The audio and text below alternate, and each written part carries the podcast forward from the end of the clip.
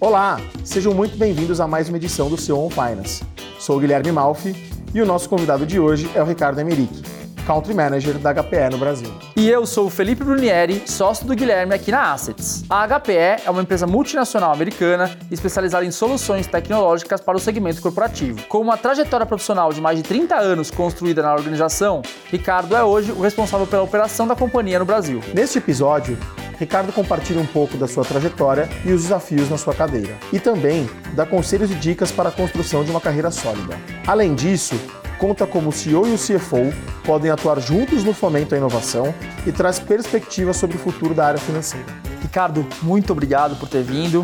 A gente queria começar é, pedindo para você nos contar um pouco sobre o seu histórico de carreira, né, sua trajetória até aqui. Bem, eu sou da área técnica, eu acabei me formando em escola técnica a Escola Liceu de Artes do Ofício de São Paulo, depois eu acabei indo para a área de análise de sistemas, fiz a parte de gestão, é, especializações na área de qualidade, especializações na área de tecnologia de informação. Comecei é, atendendo clientes na área técnica, então eu comecei na HP, então, sou um filho da HP, passei por várias áreas dentro da HP. Então, eu começo na área técnica, da área técnica eu me especializo, acabo indo para a gerência de projetos. Na gerência de projetos, acabo tendo algumas experiências internacionais, fazendo gestão de projetos fora do Brasil. Depois, eu sou convidado a ser responsável por uma área de tecnologia de informação na América do Sul foi quando eu brinco um pouquinho, né? Que eu sempre atendia clientes e comecei a ser atendido pelos meus amigos. Mas foi bacana porque eu acabei tendo a, as duas visões da área de tecnologia de informação, não somente como provedor, mas também como quem recebe. Foi o início da minha carreira gerencial. Depois disso, eu acabei sendo convidado a voltar para a área de serviços, assumir uma responsabilidade de integração de várias áreas. Como eu passei pela HP por várias empresas, então eu tive a oportunidade de ter a, a condição e a experiência de viver diferentes culturas. Então, eu estive na HP, depois na Edisa, depois na Compaq, depois na EDS. Então, são todas empresas que acabaram sendo adquiridas durante a minha vivência.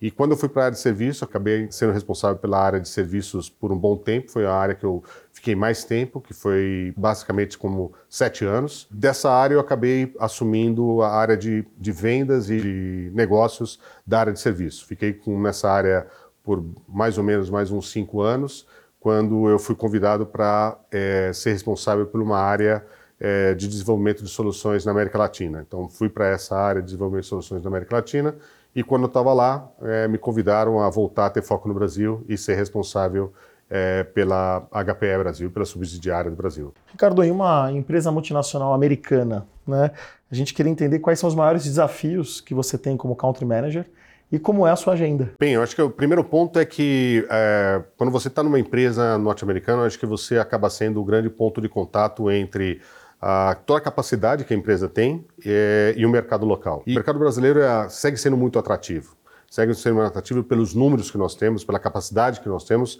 e, estranhamente, pela maturidade que nós temos. Porque, como nós não temos uma alta maturidade, as grandes oportunidades ainda estão aqui, ainda estão se desenvolvendo. A gente compara muitas vezes o mercado de tecnologia de informação do Brasil com o mercado de tecnologia de informação da Itália. Mas enquanto a Itália não cresce, o Brasil segue crescendo. Então, com certeza, em pouco tempo, o Brasil ainda vai ser maior do que o mercado da Itália, que já tem uma certa maturidade, por isso a evolução deles é diferente. Então, acho que o maior desafio é, de um líder de uma empresa multinacional, qualquer que seja, é realmente fazer a conexão do que, que é o portfólio que essa empresa pode oferecer dentro do mercado que você está. Então, você acaba fazendo a visão regional, global que a empresa tem, fazendo com que ela funcione localmente. E a minha agenda acaba sendo muito em fazer essa conexão, através das conexões que eu tenho é, com todas as unidades de negócios é, da empresa, assim como fazer a conexão com todos os empresários, com todos os clientes que a gente tem localmente. De certa forma, quase que 50% fazendo uma integração do que vem lá de fora e 50% entendendo o mercado para que a gente possa, no final, integrar as duas pontas. A gente queria explorar um pouco mais sobre as habilidades comportamentais. O que, que você acha que foram as principais habilidades comportamentais que te ajudaram a se tornar um country manager? A riqueza que você tem dentro da empresa é exatamente quando você tem diferentes perfis. Porque quando você tem diferentes perfis, tem pessoas que estão constantemente te desafiando. Se você não tiver a capacidade de poder interagir com esses perfis e tirar o melhor deles e ter a expectativa de que eles vão ser muito parecidos com você, você está perdendo dois aspectos. Primeiro, você está perdendo o aspecto de poder ter essa riqueza. E segundo, se tiver todo mundo igual a você, cara, você está limitando a empresa a tua, a tua potencial. E, e, talvez a maior habilidade, não que é uma habilidade que eu tenho, mas é que eu estou em, em constante vigilância para poder me manter atualizado e poder estar, tá, é o que hoje falam de, de segurança psicológica, né? de como é que eu crio esse ambiente dentro da HPE, como é que eu faço com que cada um possa ser o melhor de si mesmo. A pandemia nos ajudou a gente aumentar ainda mais o profissional, porque a gente estava acostumado com o profissional que se vestia e vinha para HP. Aí, de repente, a gente invadiu a casa do cara. E na hora que a gente invadiu, a gente descobriu muito mais profissional. A gente discutiu, descobriu o ser humano, a gente descobriu a família, a gente fez uma integração dele muito maior dentro da empresa. E esse é o que precisa ter dentro da nossa empresa, para que ele possa ter a colaboração, para que ele possa se sentir em casa, para que ele possa expor as ideias dele, para que ele possa contribuir. Porque se ele tiver qualquer restrição e ele tentar pensar o que vai me agradar, o que é a forma de eu pensar, eu vou estar perdendo todo o potencial dele e, de novo, ele vai estar limitando o potencial dele no meu. Então, para mim, eu acho que a maior habilidade que precisa ter um líder, principalmente um líder, não precisa ser um country manager, mas um líder que tem a condição de ter várias equipes, é ter a possibilidade de poder entender que a maior riqueza que você pode ter é realmente de pessoas diferentes, mas que elas possam, no ambiente que elas trabalham, ter a capacidade de externar a diferença delas. Como você se organiza para se dedicar ao gerenciamento do teu time? Quais são as suas prioridades acerca desse assunto? E como você se organiza em termos de percentual que você dedica para fazer gestão de pessoas na, nessa tua cadeira, né? Eu acabei de falar aqui, para mim a coisa mais importante é ter essa conexão com as pessoas e ter com que elas possam trocar ideias comigo. O que eu preciso fazer é que elas tenham a liberdade de chegar até mim. Então, dificilmente alguém da empresa busca alguma, algum assistente para poder marcar uma agenda comigo. Há muito tempo eu aprendi isso com os próprios fundadores da HP. Né? Quando eu fui visitar pela primeira vez o ambiente deles e descobri que a sala deles era basicamente duas mesas no meio de toda a fábrica, eu fiquei pensando, puxa, que bacana, né? Quer dizer, os caras que criaram esse império, eles são tão acessíveis quanto a qualquer um de nós. É isso um pouco que eu aprendi lá e tento continuar vivendo isso. Então, não se preocupe em, ah, porque a agenda dele é muito complicada. A agenda de todos nós é complexidade. E todos nós fomos preparados para as agendas que nós temos. A gente sabe coordenar nossas agendas. O que acontece é que a gente precisa ter a liberdade de falar, olha, eu quero uma agenda sua, e o outro tem que ter a liberdade de falar, agora não. Daqui a pouco sim. Então, eu acho que a primeira coisa que eu faço é, do ponto de vista de, de, gestão de pessoas é ser acessível. Eu também tenho algumas práticas para que eu não perca, na verdade, a, o horizonte de tempo. A gente, quando entra numa empresa, às vezes a gente começa a trabalhar tanto que a gente fala assim, nossa, está acabando o mês. Nossa, já estamos no segundo trimestre. Puxa vida, já vamos fechar o ano. E se a gente não tiver algum tipo de lembrete para que a gente possa falar, olha, eu tenho que ter uma sessão, pelo menos uma sessão com os meus times, com o meu time direto, é, eu, eu posso me perder nesse tempo. Eu posso me dar conta que talvez durante dois meses eu não falei num espaço reservado, de falar assim, olha, não tem uma agenda específica. Eu não estou aqui para te cobrar o dia a dia, porque isso eu faço no dia a dia. Eu quero conversar com você, eu quero saber como é que estão as coisas, quero saber como é que está o teu time. Então, eu tenho também essa prática. Então, além de ter a, a, a condição de, de tentar me manter bastante acessível, é poder também ter alguma estrutura para eu não me perder no tempo, como eu acho que eu me perderia se eu não colocasse algumas agendas. Se falar sobre o percentual, eu sempre estou com pessoas. Eu tenho talvez o benefício de ter poucas tarefas administrativas, operacionais. O meu contato direto é com pessoas. O meu contato direto é falando com alguém, é com reuniões com alguém. Tem as habilidades técnicas, mas algumas vezes, se você criar um ambiente, as habilidades técnicas vão vir do time, a provocação vai vir do time, a conexão vai vir do time. Então, eu não sei se eu consigo dimensionar quantos por cento eu, eu coordeno para um ou para outro, porque eu acho que eu vivo o tempo todo em função de como é que eu estou com as pessoas. A gente fez aqui na Assets uma pesquisa com o Winsper, é, que se chama o perfil do CFO no Brasil. E 33% respondeu que o CEO espera uma área de finanças mais estratégica, voltada ao negócio e que dê suporte às demais áreas na tomada de decisão. O que, que você espera da sua área de finanças e o que, que você acha que o executivo financeiro precisa priorizar nos próximos anos? Eu acho que não tem como a gente não ter a área de finanças próxima à área de negócio e a responsabilidade, obviamente, de qualquer líder é ter, é ter o foco na área de negócio. Então, quando a gente fala de finanças 33%, hum, eu acho que os outros ainda não se deram conta. Nós somos todos orientados a dados, né? Graças à tecnologia, graças ao acesso que nós temos, a pessoa que tem maior competência de poder fazer a captação disso, poder fazer o entendimento disso, poder dar a guia sobre aqueles dados é o grupo financeiro.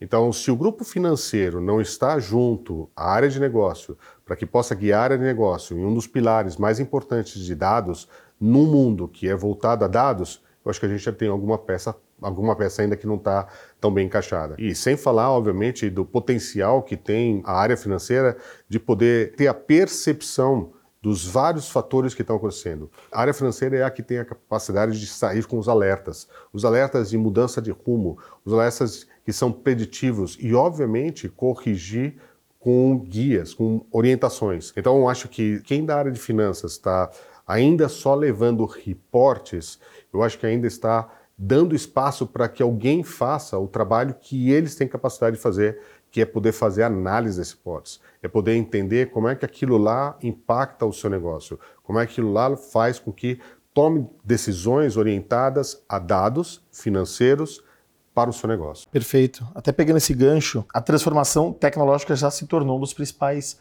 propulsores de negócio. Uhum. Né? Como o country manager e o diretor financeiro podem trabalhar juntos nessa inovação?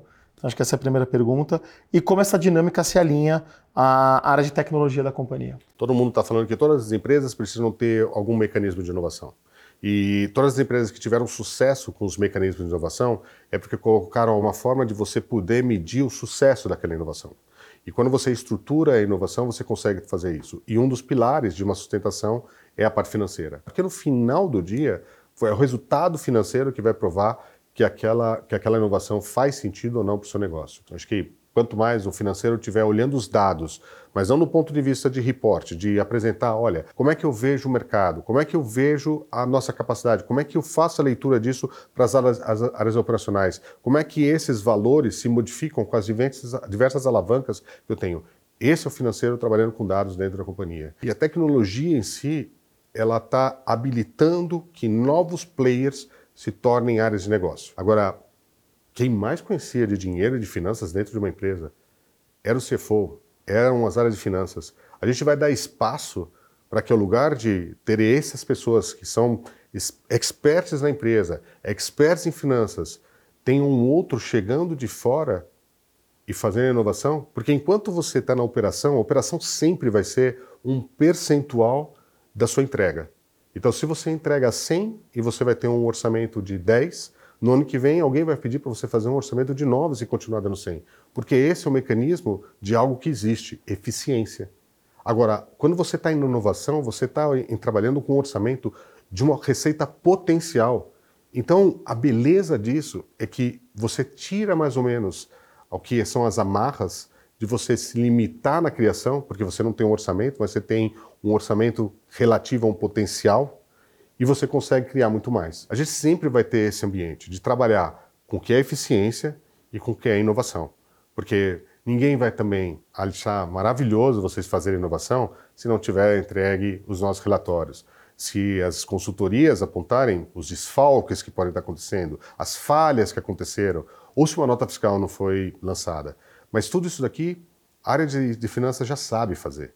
A gente precisa começar a mover a área de finanças para cá. Cada vez mais isso a tecnologia vai ajudar, com automação. Com a parte de fazer isso aqui ser cada vez mais automático, para que esse, esse pessoal que está aqui, que tem todo o conhecimento do negócio, todo o conhecimento de finança, possa se mover para criar um novo produto. Em relação à diversidade e inclusão, qual que é a sua opinião sobre o papel do country manager nesse tema? Né? Como que ele deve fomentar a diversidade, a equidade, a inclusão na companhia? Num tema desse, a gente tem que ter a, a humildade e demonstrar a nossa vulnerabilidade. Agora, o que é mais importante é que as pessoas entendam que o líder está errando, mas ele está reconhecendo o erro. Ele está pedindo desculpas pelo erro. Mas você tem que deixar a abertura, e eu volto lá para o tema de, de segurança psicológica, que todo o seu time tenha condições de te apontar e que seja ao vivo. Para dizer, desculpa, Ricardo, você falou alguma coisa errada. Eu já, eu já fiz isso e já me corrigiram e foi excelente. O segundo é que a gente tem que estar num, contínuo, num aprendizado contínuo. A gente viveu, vamos lá, eu, 53 anos em um mundo que é cheio de viés. Agora eu preciso começar a desconstruir isso aí. Eu vou desconstruir como? Com um momento, uma palestra, um contato, uma informação? Não. Eu vou desconstruir isso com uma vivência, com um aprendizado contínuo. E por último, acho que a gente tem que é, estar sempre olhando as nossas políticas, sempre olhando as nossas práticas. Então, é inaceitável a gente ter empresas de, de, recrutamento e seleção e falar para elas, olha, eu quero ter uma diversidade. E a pessoa fala assim, não encontrei. Eu falo, não, desculpa. Eu posso não encontrar, porque não é o meu negócio. mas é o teu negócio. Você tem que encontrar.